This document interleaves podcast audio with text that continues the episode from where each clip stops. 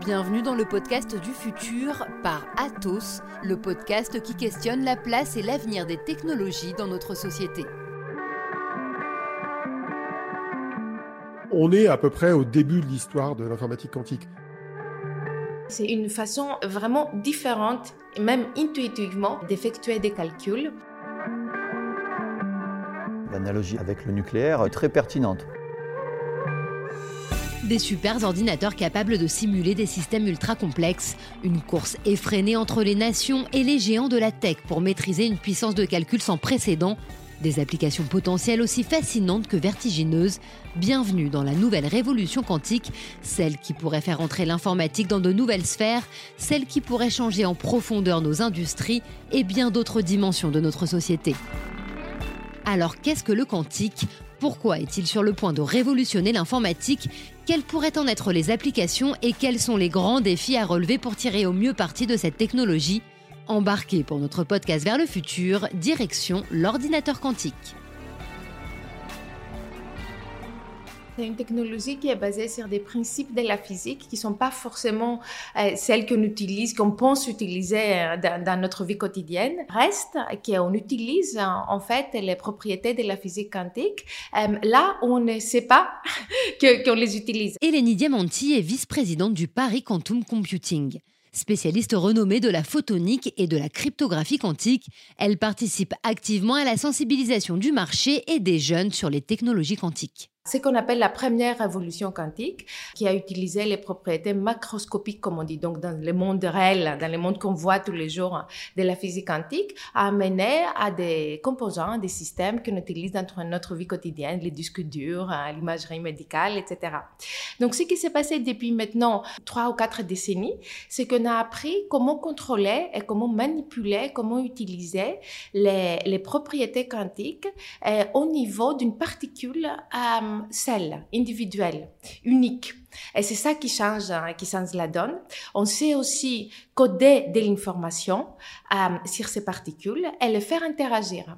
Et donc ça, ça donne lié à, cette nouvelle gamme, la deuxième révolution quantique, euh, comme on l'appelle, qui, qui a mené à des technologies quantiques du type ordinateur ou cryptographie quantique, qui se basent tout de même sur les mêmes propriétés. Et cette fameuse propriété physique est pour le moins étonnante et totalement contre-intuitive. En effet, en étudiant de plus près l'infiniment petit, les chercheurs ont mis au jour la capacité des objets quantiques, comme les électrons, d'exister simultanément dans plusieurs états différents. Et c'est de cette multiplicité d'états que vient tout le potentiel de l'informatique quantique, avec une nouvelle capacité de calcul très différente de ce que l'on connaissait jusqu'à présent. La différence principale, c'est que dans l'informatique classique, tout est binaire. Hein. Donc on utilise l'unité de l'information, elle ce qu'on appelle les bits classiques, donc ça prend des valeurs 0, 1, 1.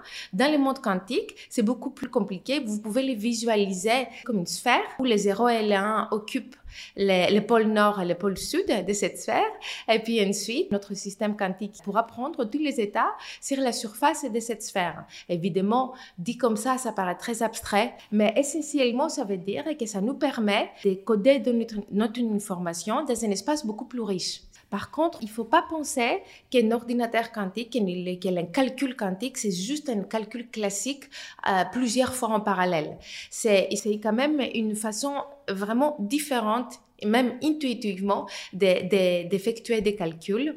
Et donc, il faut changer un petit peu des registres, des façons d'imaginer les calculs pour entrer dans le monde de l'informatique quantique. Des qubits, donc, qui viennent remplacer les bits classiques des ordinateurs et qui seraient capables de résoudre des calculs ultra complexes avec des applications prodigieuses. Si on augmente la puissance de calcul dans des proportions euh, importantes par rapport à ce qu'on fait aujourd'hui dans les supercalculateurs ou les, les, serveurs les plus puissants dans le cloud, bah, ça permet d'ouvrir le champ du possible et en particulier dans un domaine que le grand public ne connaît pas bien, qui est l'usage de l'informatique dans la recherche scientifique. Olivier Ezrati est un entrepreneur passionné de nouvelles technologies.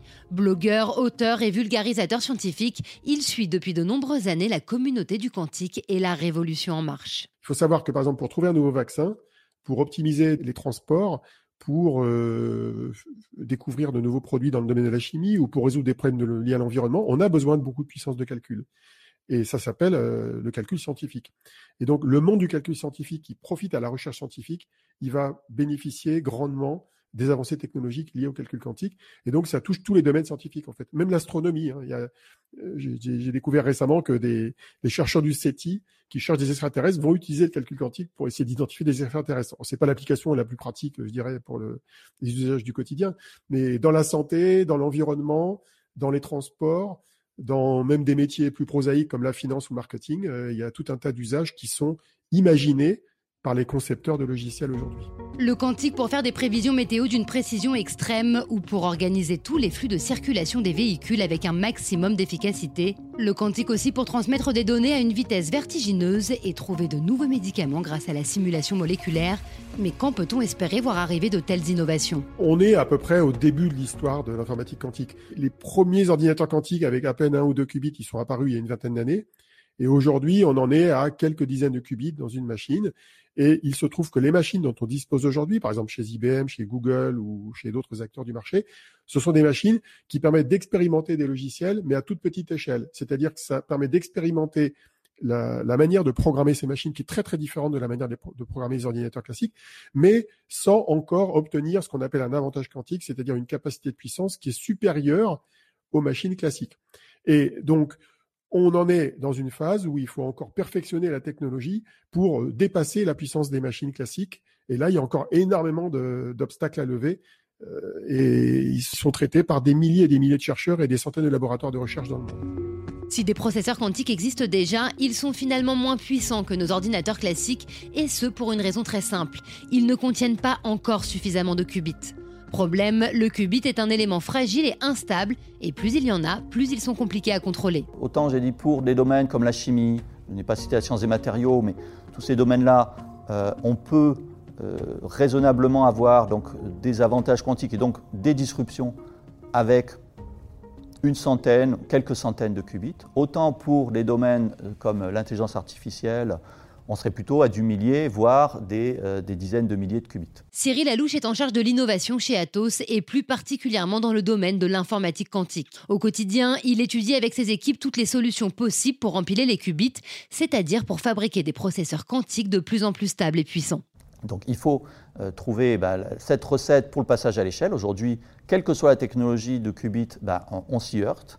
On s'y heurte parce que le problème, là encore, est exponentiellement difficile. C'est-à-dire, aussi bien euh, quand je rajoute un qubit, je double ma capacité de calcul, aussi bien au niveau, euh, euh, au niveau de, la, fabrication et surtout du contrôle de ces qubits. Chaque fois que je rajoute un qubit, le système est deux fois plus complexe et deux fois plus difficile à maintenir. Donc il y a déjà ce problème du, nombre. Et le deuxième problème, qui est intimement lié, c'est la qualité de ces qubits. C'est-à-dire qu'aujourd'hui, les qubits qu'on sait fabriquer ne sont pas parfaits. Ils ne sont pas parfaits parce qu'ils sont quantiques. Le fait est que euh, les lois de la physique quantique, qui sont euh, très, très contre-intuitives, font que le bruit y est par. C'est-à-dire qu'un qubit va pouvoir toujours, quelles que soient toutes les précautions que vous prendrez pour l'isoler, pour le refroidir, à des températures euh, proches du zéro absolu, euh, la, cryogénie euh, extrême qui, est nécessaire pour la plupart de ces technologies. Donc, quelles que soient les, précautions que vous prendrez, à un moment, un qubit pourra toujours perdre finalement son information, passer de, 0 à 1 ou perdre toutes ses capacités de superposition. Maintenant, il faut construire des qubits artificiels par-dessus, donc en assemblant en quelque sorte ces différents qubits physiques.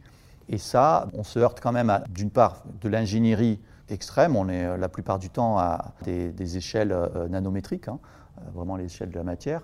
Mais également, on se heurte à des problèmes que les scientifiques, les physiciens n'ont pas encore bien compris. Ce qui se passe notamment dans les qubits supraconducteurs, hein, qui sont les plus populaires parce que la plupart des GAFA se sont lancés dedans, mais il existe d'autres technologies. la physique de ces objets est encore mal comprise. C'est-à-dire vous avez à la fois des ingénieurs qui travaillent sur une technologie et des chercheurs de la recherche fondamentale qui cherchent encore à comprendre. Donc c'est absolument passionnant. Euh, néanmoins, il faut bien en prendre en compte dans une perspective euh, industrielle et pas claironner trop vite que voilà, l'ordinateur quantique euh, serait pour demain. D'ailleurs, pas d'ordinateur quantique, il y aura au mieux des processeurs, mais c'est déjà très bien. Des systèmes extrêmement complexes et fragiles. Non seulement l'ordinateur quantique n'est pas pour demain, mais surtout, il ne fera jamais directement partie de notre quotidien comme nos ordinateurs de bureau ou nos tablettes. À mon avis, la bonne approche, c'est de comprendre que les technologies quantiques ne, vont pas tout remplacer. On n'aura pas besoin d'une technologie quantique pour envoyer nos SMS. vous voyez, donc pas pour tout. Et donc, il faut comprendre les technologies quantiques comme une technologie complémentaire, par exemple pour les réseaux quantiques ou même pour les ordinateurs quantiques. Et cette utilisation hybride avec les ordinateurs classiques déjà en place et aussi avec les réseaux classiques, les, infrastructures de télécommunications déjà en place, ça va nous aider pour certaines applications d'optimisation, par exemple, comme on a dit tout à l'heure, pour la résolution de certains problèmes. Ou, par exemple, un, exemple que j'aime beaucoup d'application, c'est hum, de trouver de nouveaux matériaux avec ce qu'on appelle les simulateurs quantiques. C'est des machines qui, qui rassemblent à des processeurs quantiques, mais leur but, c'est de pas d'effectuer un calcul beaucoup plus rapidement que ce que ferait un processeur euh, classique, mais de simuler un système complexe euh, physique. Ça, je, je, trouve ça vraiment, vraiment très beau, euh, comme très belle comme perspective d'utilisation.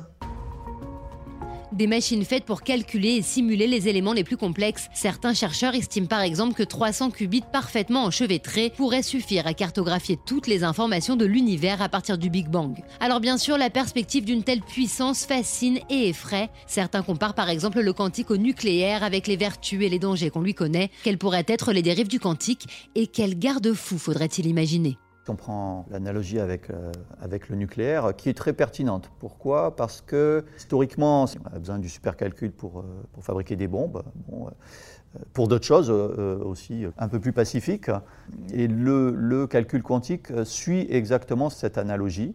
Il n'y a qu'à voir bah, les grands acteurs qui sont impliqués dans le calcul quantique. Il y a un autre aspect effectivement de, menace qui est, qui est souvent mis en exergue de dire effectivement, oh là là, attention, l'ordinateur quantique, s'il est capable de casser la sécurité d'Internet, la sécurité de beaucoup de systèmes de chiffrement, euh, c'est qu'il est capable de faire beaucoup de choses. Ce point-là, euh, il ne faut pas non plus trop s'en affoler, simplement parce que les cryptologues ont bien d'autres cartes dans leur jeu et ils travaillent actuellement sur euh, l'émergence de cryptographie quantum résistante, pour utiliser un anglicisme, post-quantique, pour lesquelles on a une grande confiance qu'elles seront inaccessibles même à un processeur quantique. Il faut plus voir, c'est le fait que, comme on l'a vu, les, applications sont surtout dans, des domaines euh, industriel à très forte portée et pourrait donner donc un avantage concurrentiel décisif à des acteurs qui en auraient la seule jouissance, qui en auraient l'exclusivité. Donc le garde-fou pour nous, il est plus là, qui est que donc il faut que tout le monde puisse avoir accès à ces technologies, de manière à ne pas euh, briser les, règles de, la concurrence et donner un avantage démesuré à une nation ou un acteur industriel qui en aurait le, le seul usage. Un domaine d'innovation aussi vaste que vertigineux et qui devra sans aucun doute mener à une réflexion profonde quant à ses usages et sa répartition, mais aussi son éthique et ses limites. C'est la fin de cet épisode. Merci à Eleni Diamanti, Olivier Ezrati et Cyril Alouche d'avoir partagé avec nous leurs idées et leurs réflexions. Merci à vous de nous avoir suivis et rendez-vous très bientôt pour de nouveaux podcasts vers le futur.